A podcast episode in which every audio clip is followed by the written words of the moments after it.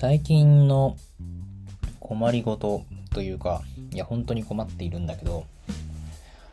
夕食をね、食べて、寝ちゃうんすよ 寝ちゃうの。昨日とかひどくって、あのー、収録、ラジオのね、収録しなきゃいけないっていうのは頭にあったから、だいたいいつもこう夕飯食べてから、9時ぐらいからこう収録する心づもりでいつも準備してるんですけど、まあ昨日は7時ぐらいかな、夕食作ったりして、多分ね、食べを、食べ始めて食べ終わってって一連のが済んだのが多分8時半ぐらいだと思うんですけど、そっから気づいたらね、1時半になってるんですよ。早朝っていうか深夜。ビビるじゃないですか めっちゃビビるじゃないですか。で、しかもさ、暖房もつけてなかったから寒いしさ、いわゆるその私はこの、なんていうの、食卓にす、の、食卓に、なんていうの、座ったままというか、食卓に座ったっておかしいな、食卓の前に座ったまま、こう、何時間、3、4時間ぐらい寝てるわけよ。もうさ、そこで起きたらさ、何もできないよね。え、どうする？みたいな。とりあえず目の前にあるこの食べ終わった食器を片付けるかみたいなところから始まってさ、風呂入ってさ、もうね、そんなんしたらね、もう2時半とか3時だからね。そこから寝るんだけどさ、なんかすごいこう、うわ、失敗したーみたいな気持ちになってさ、なんだろう、なんかすごい疲れてたのかな。でもそんななんか最近疲れてるようなことなかったと思ったんだけどな。おかしいな。と。昨日もまあまあ寝てるつもりだったんだけどな。とかさ。で、しかもそれは昨日だけじゃないのよ。この1、2週間何回もそういうのがあって、割とこう、スケジュール的にね、自分のスケジュールが全然うまく動かなくて、なんでかな。おかしいな。うまくいかないな。なんてすごいこう、半分ぐらい落ち込んでたんですけど、ふと思い返してみたときに、なんか去年も同じことやってたぞと思いまして。その前の年も同じようなことやってた。多分ね、この季節というか、この寒くなってくるとそういうのがあるんだろうね。食べたら寝ちゃう。動物か冬眠する動物かのようなね、感じですよ。だからね、確かに去年とか一昨年も、すごいこう、寝ちゃうから夜のスケジュールどう、そういう風に組めばいいのかとか、気合でなんとかならないもんかとか、めちゃくちゃいろいろ考えて結局全部ダメだった気がする。毎年同じことやってますね。おかしいな成長がないですね。まあね、寝てるから寝てると思うしね、健康状態もいいと思うんですけどね、やっぱりこう寒いのがね、良くないのかなと思います。あとは食べ過ぎとかね、身も蓋もない。まあね、うん。なんかそういうのありません？別にあの、だから、全然健康状態的には全然健康だと思うんですけど、寝ちゃうんですよね。なんかこううまく時間を使えるようになりたいですね。はい。ということでそろそろやっていきましょうか。喫茶結社のラジオ始まります。喫茶結社のラジオカウンター席より愛を込めてこんばんは。この番組は進出鬼没の喫茶店、喫茶結社がお送りするラジオの中の喫茶店です。喫茶店のカウンター席でマスターとおしゃべりするようなラジオをコンセプトに、カフェ喫茶店の話や実店舗開業を目指す右のの実況、皆様から寄せられたマスター聞いておって話も適度にあずきおじ、涙あり、笑いあり、桜あり、やらさりで毎週金曜22時頃の音、Spotify、サウンドクラウド、ポッドキャスト等でお送りしてまいります。はい。ということで、今夜の一杯は、えー、先週に引き続きラフターさんなんですけど、今夜は、ニカラグアのアナエロビックという製法で作られた、生成されたコーヒー豆をいただいております。美味しいやつです。ああ、美味しい。アナエロビック。えー、最近、ここ何年かですごい普及してきた方法でして、平たく言うと、コーヒー豆を樽の中に入れて発酵させるという方法でございます。こういうやり方をすると独特なコクがあり、それでいてさっぱりとしていて、なおかつコーヒー豆の本来の味わい、風味なんかがより凝縮された感じになるので、とっても美味しくなります。とても美味しいです いいですね。これがあれね、先週ラジオで、ラジオで喋ったっけ？喋ったか忘れちゃいましたけど、あの、ラフターさんに買い物に行って、本当はカフェインレスのコーヒーだけ買うつもりだったのに、なんか一緒に買っちゃったっていうコーヒー豆ですね。美味しいです。はい。ということで、今日はもうね、収録が遅れているので、サクサクいきましょう。今夜の喫茶結社のコーナー、あ、間違えた。今夜の喫茶結社失礼いたしました。今週の喫茶結社のコーナーです。このコーナーは、今週1週間を振り返って、喫茶結社の活動がどんな感じだったのかを振り返るコーナーです。はい、失礼いたしました。はい。やっていきますよ。今週はね、えー、喫茶結社、日曜日お休みさせていただいて、えー、月曜日だけのパーラーの営業でございました。あの、日曜日はね、ちょっと久しぶりに、久しぶりでもないか、実家の方に戻って、法事に出てきたわけなんですけども、なんというかまあ、東京もね、なかなか結構人が多いね。実際私が、そう、実家の方は結構東京の中でも片田舎だから、あんま東京感はないんですけど、ちょっとその、実家に行く前に、あの、行きたかったお店にちょっと寄ってったりもしてて、渋谷なんかはね、ちょうどハロウィンの日で、まあ、なんか韓国で痛ましい事件が起こったけれども、多分その当日とかだったと思うんだよね。だから割と結構人が多くて、ななんか、すごいなあ渋谷も結構人が戻ってきてるんだなあなんて思いつつ、美味しいご飯を食べつつ、っていう土曜日、日曜日だったんですけど、その、そうね、これ喫茶結社があんま関係ないんだけど、その土曜日に東京に行く直前に、あの、いつもお世話になってるね、大阪港の加曽さんっていうさ、イベントスペースがあるんですけどね、そこでイベントをやってたから、それに遊びに行ったんですよ。えっ、とね、ちょうどその、私がいつも神戸で出店させてもらってるウルムさんとかね、あとはその、ウルムさん図手でっていうかウルムさんであって知り合った来城君っていうね作家さんとかね。あの出店し知ってる人がいっぱい出店してるイベントでナイトマーケットサンセットシアターっていうイベントだったんですよね。あの昼間からやってるんだけど夜夕方からその屋外でスクリーン立てて映画を上映するっていうすごい素敵なイベントで、私は残念ながらその映画の時間までいられない、いられなかったんだけど、昼間の時間に東京行く前に寄ってって、めっちゃ面白かったんですよね。なんか、結構今まで私が出店してる、過疎さんで出店させてもらってるイベントに関わってる人も結構いろいろ出店されてて、そこでご挨拶させてもらったりとか、あとね、そのウルムさんの、私の知らなかった常連さんとかと知り合いになれたりとかね、すごい楽しかったですね。で、そう、このラジオでもなんか2回前ぐらいの、先々週ぐらいに喋ったっけ？先週だっけ？あの、そのライジョ君っていう方がね、あの、ライジョ君ってすごい、あれだね、素の呼び方になっちゃってる。ライジョさんがね、ライジョさんがね、来場さんって方がいらっしゃるんですけど、その方がこう占いを、タロット占いをするということで、あの、まあ、この方はアーティストさん、絵描くのがすごいなりわいのされてる人なんだけど、タロットもできちゃう人で、そのタロットカードもご自身で描かれているタロットカードなんだけどね。なんかさ、占いってあんまやってもらったことないけど、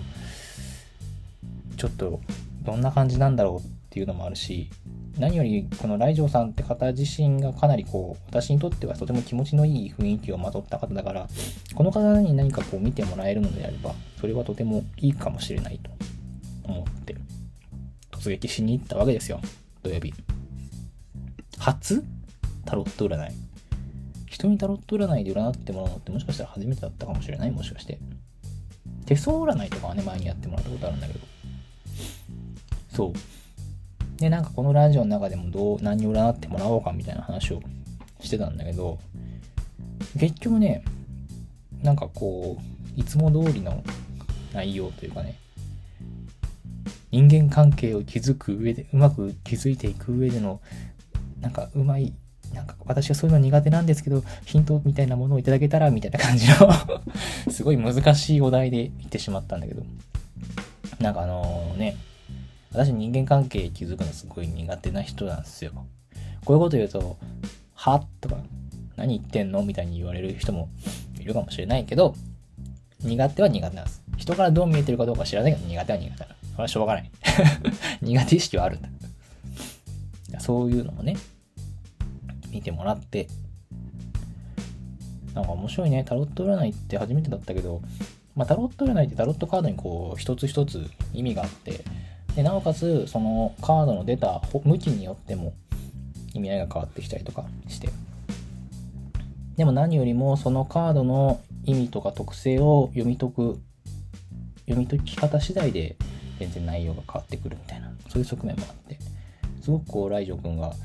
私の話を聞いて、私の話の、私の悩んでいることの根幹みたいなところを掘り下げてくれて、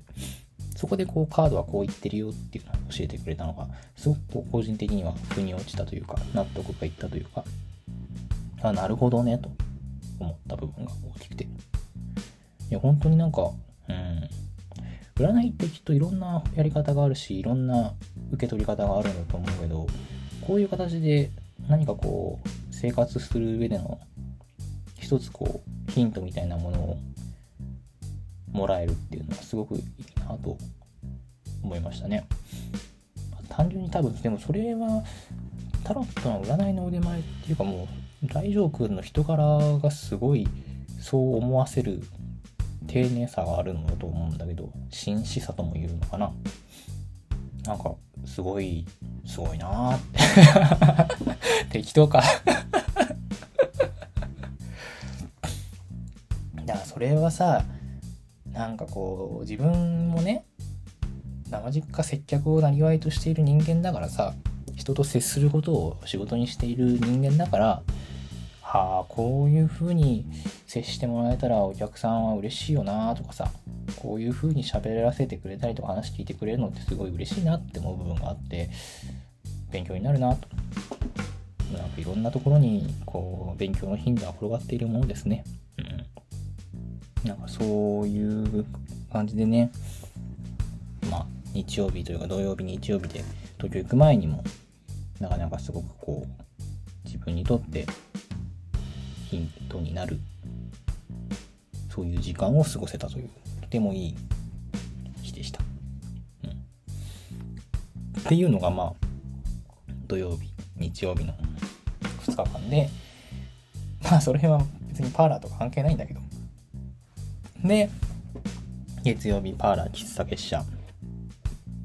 月曜日だけだからね、どんな感じになるかっていうのはあんまりこう、読めない部分もあったんですけど、月末ということもあって、なごのこと読めなかったんですけど、蓋を開けてみれば、最終的にプリンとハヤシライスがほぼほぼ完売するっていう、なんか、とんでもなくすごい営業になって、すごいっていうか、なんかありがたいんだけどさ、びっくりしましたよね。なんか久しぶりに、久しぶりに、うん、そう、久しぶりにっていうか多分、そうね、すごい、なんかいろんな方に来てもらえたのもそうだし、常連の方にも来てもらえたのもそうだし、なんかいいよね。そういう営業の仕方ってすごい楽しいなって思って、やっぱり何度も言ってるけど、常連の方に何回も来てもらえるのがすごく嬉しいし、さらにそれに加えて、初めて来ましたって方に何か来てもらえるっていうのもめちゃくちゃ嬉しいわけですよ。一日の営業の中でね。なかなかさ、私なんかは結構、パーラー喫茶結社なんて名前でやってるしさ、曲がりでハヤシライスやってますなんて看板出してるけどさ、そうそう入るのもさ、勇気がいると思うわけですよ。てか、むしろ勇気がいるように作ってるつもりでもいるんですね。そうそう簡単になんかこう、気軽に入れるような感じではないと思っているわけです。で、その中でもさ、こう、気にかけて入ってきてくれる方がいらっしゃるってのはものすごくありがたいことでさ。ね。なんかね、本当に、ありがたいっすね。ありがたいっすね。だからね、本当に、最近ね、あんまりこう、新メニューの開発とかが滞っているからさ、なかなかこう、お客様にこう、還元でき、できてない部分もあるなっていろいろ反省はしてしまうんだけど、でもそれでもそうやって気にかけてる、くださるね、常連の方とか、気に気にかけて入ってきてくれる初めての方とか、そういう方がいらっしゃるっていうのは本当にありがたいし、そこにこう甘えないようにしたいなと思うところでございます。いつもありがとうございます、本当に。はい。というところで。ああ、そうだ、あれだ。あ、そうだ、あれだ。え っと、11月1日からね、あの、喫茶結社の読むラジオアーカイブスというね、喫茶結社の読むラジオをまとめた一冊、それの第1週が、えー、オンラインで販売開始になりました。はい。なんか、あれですね。割とこう、ススッとこう、オンライン販売始めてしまったので あんまり知れ渡ってないかもしれないんですけども、あの、オンラインで売ってます。はい。あの、プロフィールから、あの、オンラインの販売サイトに飛んでいただければ 買えますんで、久しぶりに、だからあの仮想視点、あの、喫茶列車のオンライン販売サイトのことを仮想視点っていう風に言うんですけど、仮想視点結構ずっと放置しっぱなしだったんですよ。あんまりこういじってなかったし。で、それを今回こう久しぶりにちゃんと整備して、ちょっとマシになった。久しぶりにやると、なんかいいね。我ながら仮想視点っていうネーミングは秀逸だったななんて思いながら 自画自賛をしながらやったんですけどね。ま、喫茶結社の読むラジオアーカイブス第1週。多分在庫はね、もうそろなくなる。もうそろそろなくなるんで、初版の在庫はそろそろなくなって、まあなくなったら、えー、っと、第2版の、えー、重版をかけて、まあ、それ自体は多分1週間ぐらいですり上がるんでね。まあ、売り切れっていうよりかは、ちょっとこう、発送までに時間をもらうみたいな感じにはなると思うんですけども、まあ、しばらくは売ってるつもりなので、気が向いた時にでも、ポチッとしてください。はい。ということで、今週の喫茶結社のコーナーでした。はい。ということで、最近さ、あのまあ、割と横のつながりが広がってきたっていうのもあるし、そうでなくてもなんだけど、あと単純に私がよく行くお店とかね、結構同じようなテーマで話すことがちょこちょこあって、面白いことに。なんかさ、パーラーでも喫茶結社の暗躍でもさ、たまにこう、お客さんにね、こういう風に言っていただくことがあって、なんだろうな。楽しいですよねとか、楽しいですか？とか、楽しいから続けてるんですか？みたいな。まあ、そんな言い方しないか。なんかそういう風な、こう、なんていうのかな。それをやってて楽しい、楽しいんですね、みたいな感じで聞かれたりすることがあって。で、その時に、なんかこう、いやいやいや、もちろん楽しいことはあるし、結果として楽しいことはあるんですけど、モチベーションの置きどころとしては、楽しいから続けてるわけじゃないんですよっていう話をすることがたまにあって。っていう話を、その同業の人とか、自分がよく行くお店の人とかに、最近なんか似たような話をよくしてて、なんかそういう話題によくなってて、やっぱりこう、楽しいから続けるっていうのは、ちょっと違う部分、我々のあれとはちょっと違うところがあるよねっていうところですごく盛り上がったので、今日はその話をしようかなと思います。うん。楽しいから続ける。いや、楽しいから続けるってね、すごく素敵なことだと思うんだけど、どうにも私はそのやり方というか考え方があんまりピンとくるタイプではなくて、まあ、うん、そうだな。楽しいこと、うん。例えば世の中的によく言うのはさ、趣味とかでも何でも、楽しいってところから始まって楽しいから始めて楽しいから続けていくんだけどこう続けていくうちにだんだんとこう壁にぶつかることがぶつかる瞬間があるよねみたいな。楽しいだけでは続けられなくなる瞬間があるよねみたいなことをよく言うと思うんですけど。なんていうのかな。まあその通りだなというのも思うんだけど。なんか私なんかはさこ特に飲食の仕事とかだと楽しいいつも楽しくやってるのかっていうと全然そんなことはなくてむしろ楽しくない瞬間とか全然多いんですよ。だってそりゃそうじゃないですか。まあ食材買い出しに行くのは楽しいかもしれないしもしかしたら仕込みも楽しいって思う人もいるかもしれないですけど重い荷物をこうガラガラ引きながら例えば真夏炎天下の中とか真冬寒空の下とかことことこ歩いて引きずっていくって結構全然楽しくないよ。私に関してはね別に準備もねそんな楽しく準備してることはそんなないよ。ラジオ聞いてかろうじてこう楽しさのテンションを上げながらやってる部分はあるけど。いやそりゃあさそうだと思うんすよね何事も数を重ねて続けていけば楽しくなくなることの方が普通だと思う。普通っていうか、楽しくなくなることの方が多い気がするんですよね。うん。なんていうかな。私なんか、うん、楽しいからやろうって思ったことは、割と全くと言っていいことなくてうん、やっている結果自分がやっていることの結果的に何か楽しいことが起こってそれが嬉しいみたいなことはすごくたくさんあるんですよ。それはもう毎週の営業で絶対あるんですよ。ありがたいことに。やっててよかったとかこの瞬間楽しいなみたいな瞬間はすごいたくさんあるんですけどでも別にそれのためにやってるかって言われるとそうでもなくてなんかそれは結果的にそういう瞬間もあるご褒美みたいなものであって、そのご褒美を目指してやってるかっていうと、うん、やっぱそうではないよなっていう話を、なんか私とその周りの人たちとした時に、すごくこう、めっちゃわかるみたいな共感をしていただけたりもしてて、結局その楽しいを目指していると、楽しくない時がしんどすぎるよねっていう話をしてて。そこまで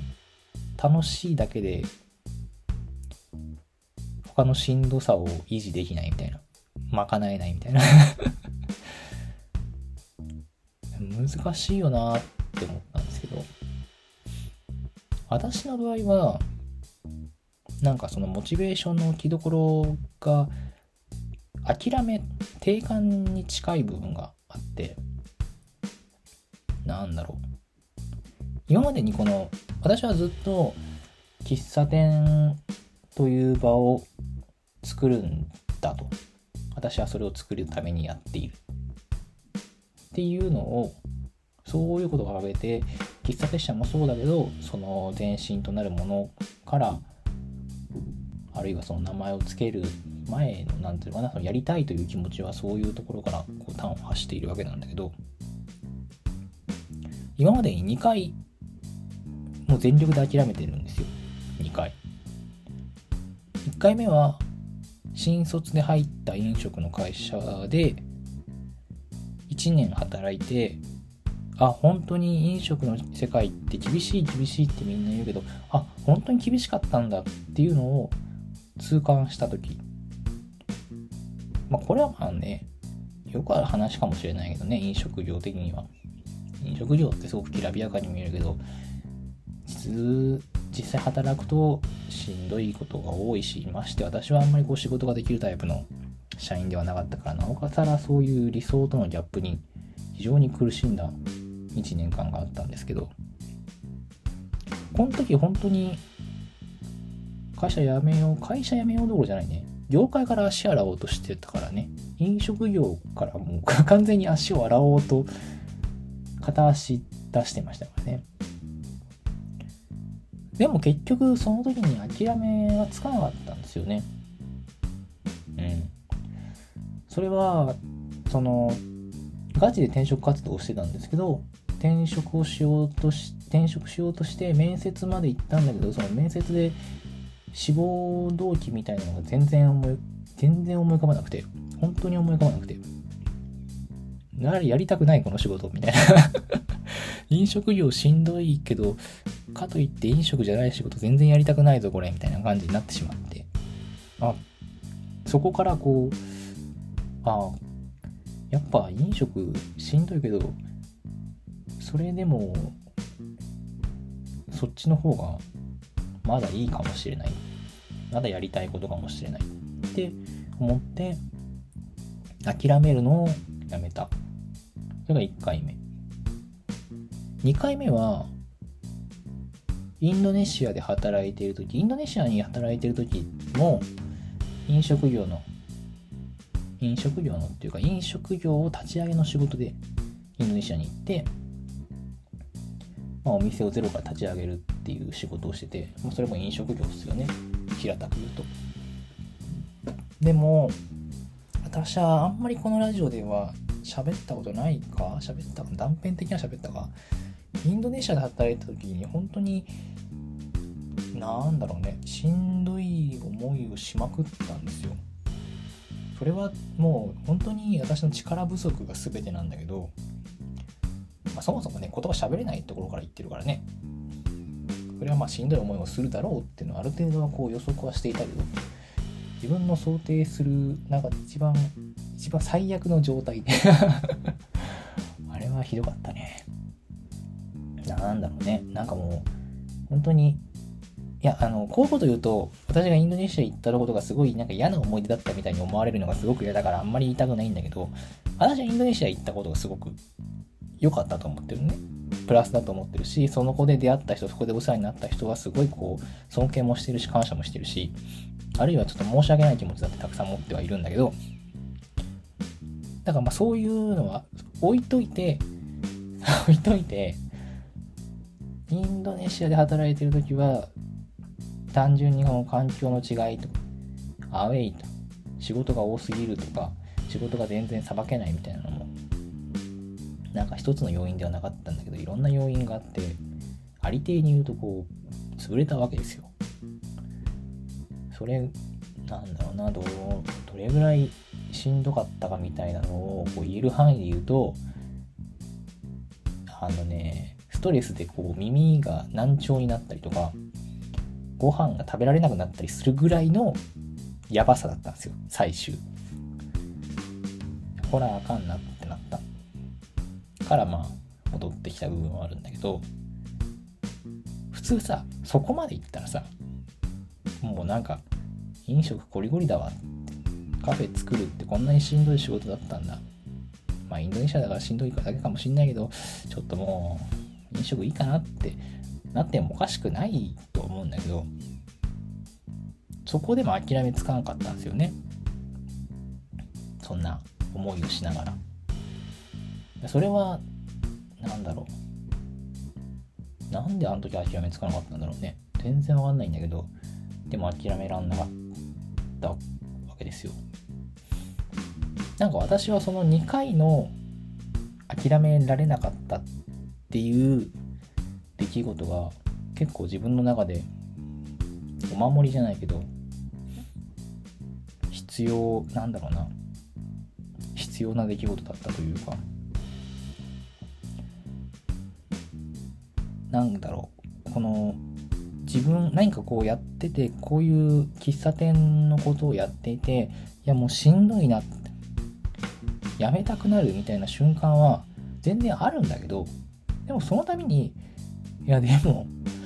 俺2回も諦めらんなかったからな。どうせ今度諦めても無理でしょうみたいな。無理っていうのは諦めようとしたらどうせ諦められないでしょうみたいな。なんかそういう信頼感があって。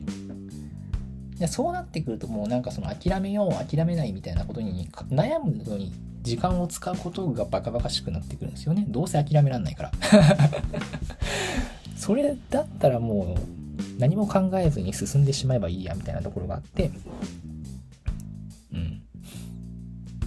だからそういう意味でなんかもうそれはもう全然自分が楽しいとか楽しくないとかそういう話の外側のことで別に楽しかろうが楽しくなかろうがどっちみちやるしかないんだからやるみたいな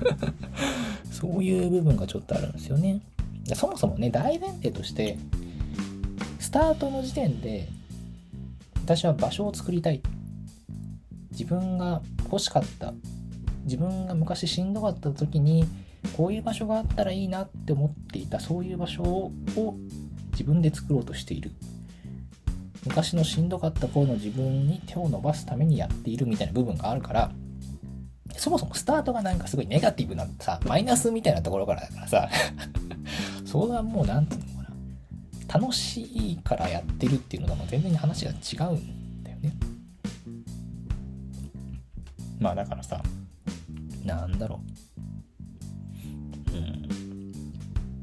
まあ、楽しい結果的にそのご褒美で何か楽しいことがあるのは本当に嬉しいありがたいことで。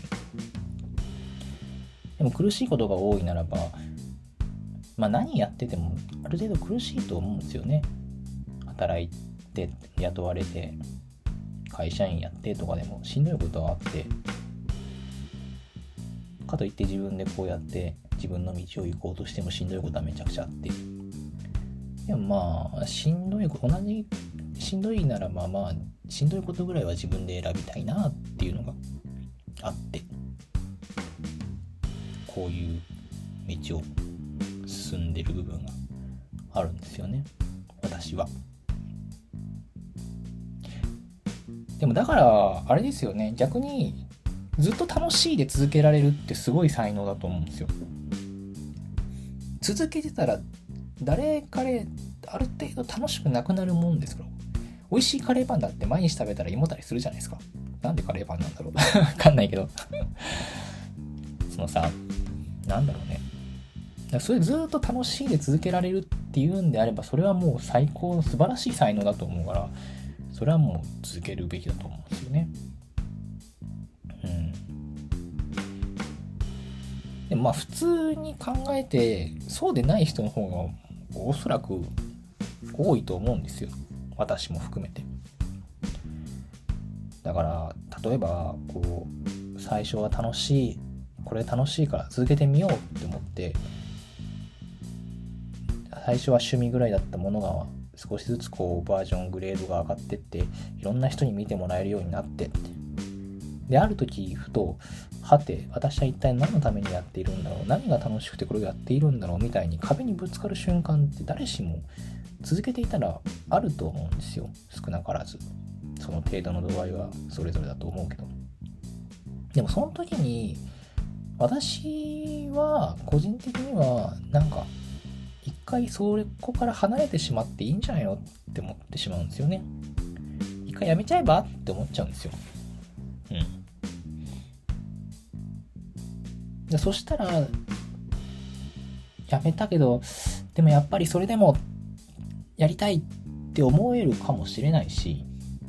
あるいは逆にそう思わないかもしれない。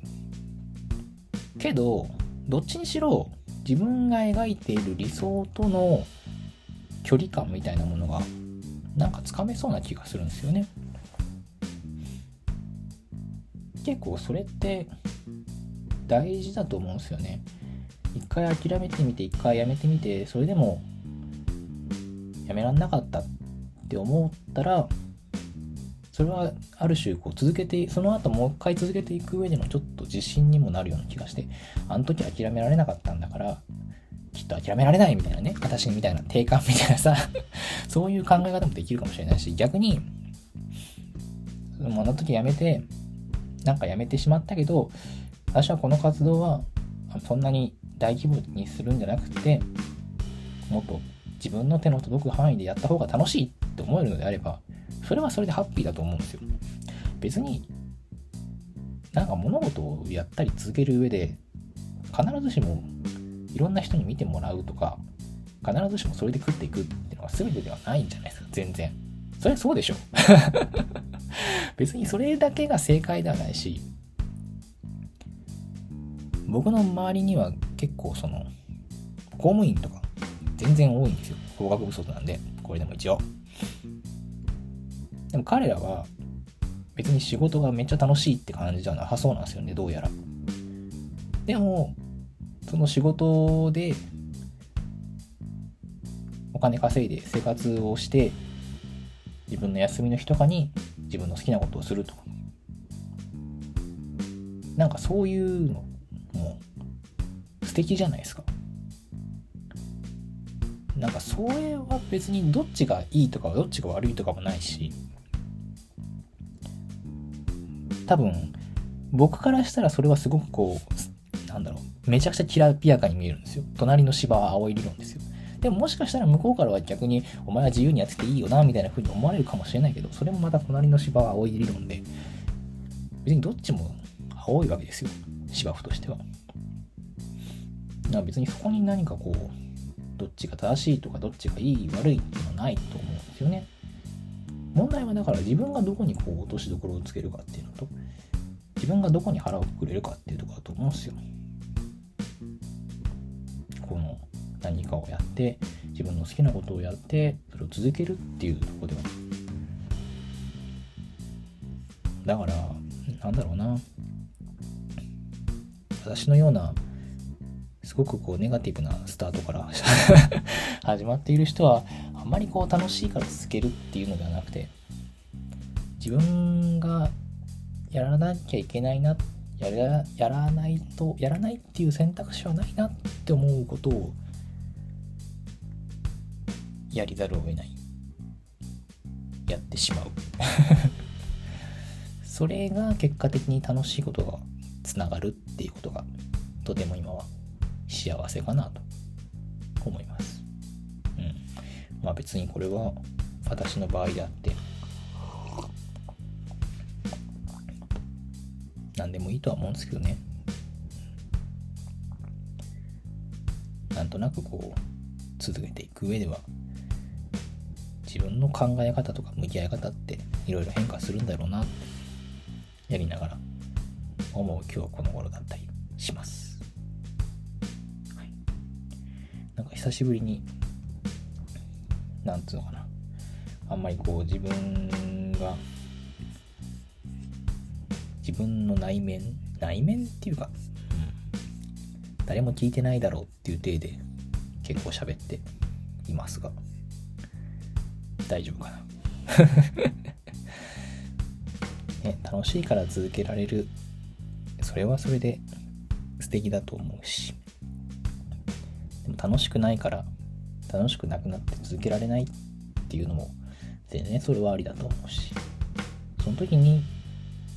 一歩距離を置いてうんちょっともうちょっと自分の手の届く範囲でやろうっていうのもありだしいやいややっぱりやりたいって思うのもありだと思うし私みたいにいやどうせ諦めらんないんだからやるしかないっしょっていうモチベーションもありだと思うんですよね。うんなんかねそんな感じです 今日は割と自由に喋ってしまう回でした喫茶結社のラジオではお便りを募集しております。お悩み、質問、最近ハマっていること、マスター聞いてよって話な何でも OK です。メッセージで採用された方には、喫茶結社のラジオオリジナルステッカーを差し上げます。ラジオのキャプションのリンクからぜひぜひお送りくださいませ。また、ラジオの収録後記や写真などをノートの喫茶結社のラジオのマガジンに掲載しております。ノートで喫茶結社と検索していただきますと出てくると思うので、こちらもどうぞ合わせてお楽しみください。それでは今夜のお別れの一曲のコーナーです。この番組では毎週お別れの一曲をご紹介しております。ネットラジオなので放送することはできないので、勝手に検索して聞いてくださいね。ノートのラジオのページ、Spotify のキャプションにはリンクを貼っておくので、そちらからもどうぞお楽しみください。はい。なあ、今日はね、なんか、うん、こう自由に喋っちゃう会話すごい不安になるね。誰も聞いてないだろうという体で喋っているから喋っちゃうけど、自由に喋りすぎるとこの喋りで誰か傷つけてはいないだろうかみたいなすっげえ不安になる。あのあんまり傷つかないでくださいねこんな。誰も聞いてないだろうと思って喋ってるんで。それも無理な話ですよね、うん、傷つけたらごめんなさいさてさて、それでは今夜の別れの一曲のコーナーでございます。今夜はですね、この曲を持ってきました。ホームメイド家族で、ホームスイートホームという曲なんですけれども、ホームメイド家族。我々、私の世代とかだと結構、ドンピシャで聴いてる人とかいるんじゃないですかね。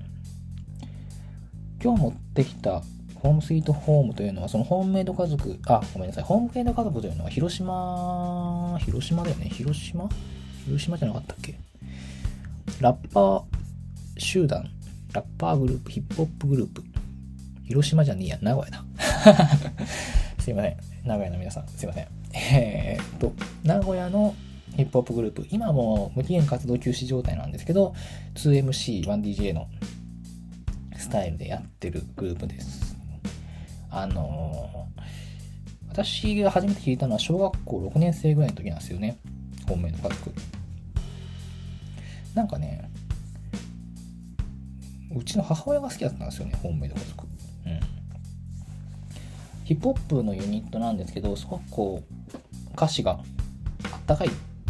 本当にホームメイドな感じの歌詞が多くて、それでいて、ラップゴリゴリにかっこいいし、音楽もすごいキャッチーだしっていうところで、で、その中でも、ホームスイートホームっていう曲は、彼らの、もうなんだろう、大ヒットマンナンバーというか、もうこれぞ本命と家族っていう曲の曲なんですけど、インディーズの頃から原曲は2004年とかの曲なんですけど、この曲は彼らがこう活動する中で何回かリマスタリングであったりとか、アレンジ、リアレンジされていたりとかするんですけど、その中でも今日持ってきた曲は、リフォームっていうバージョンで、これはね、えー、 Heartful Best Song Thank You っていう本命と家族の、まあ、アルバムの中の、中に収録されていた曲。で、あのね、基本名古屋で活動してるメンバーなんですけど、このホームスイートホームに関しては、この曲、このリフォームのバージョンに関してはニューヨークのスタジオでレコーディングをしているっていうバージョンでして、あの、すごく、後ろのね、バンドがちゃんとバンドサウンドなのよ。ジャズバンドみたいなの下がいてて、すごくかっこいいバージョンになってるんですよね。通常バージョンも好きなんだけど、このリフォームのバージョンもめっちゃ好きなんですよ。で、ホームスイートホームってどんな曲かっていうと、まあ、タイトルの通りではあるんだけど、地元、かけがえのない地元みたいなものをテーマに歌っている曲で、なんつうのかな。ないつだって戻る場所があるんだ俺たちにはみたいな。そういう感じのあったかい曲なんですよ。それでいてめちゃくちゃかっこいい。ラップめっちゃかっこいいんですけど。あとサビはもう最高ですね。でこのリフォームバージョンのサビは後ろのトランペットトランペットだってるかな？サックスか？サックスのねもうかっこいいんですよ。ハーモニーが。超イケてるんですね。で、このホームスイートホーム、初めて聞いたのは本当にそれこそ小学校の時なんですけど、その時からこの曲、この曲の歌詞がすごくこう、あ、いいなって思った部分があって、あのね、まあ、基本ずっとその地元が心の拠り所みたいな、帰る場所はいつも決まってるみたいな。ホームタウンより安らぐ場所なんてないそうだろうみたいな感じの。歌詞なんですけど。あのー、その中でもえっ、ー、とどこだっけな。えー、っとえー、ここか。あったあった。今歌詞見ながら喋ってるんですけど。もともとここの子でなくても奥底の子で繋がってんの。っていう部分があって。なんつうんだろう。私はま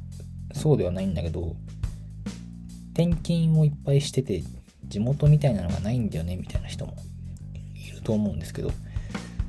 そういうのに対する、こう、アンサーが、この歌詞の中に、曲の中で、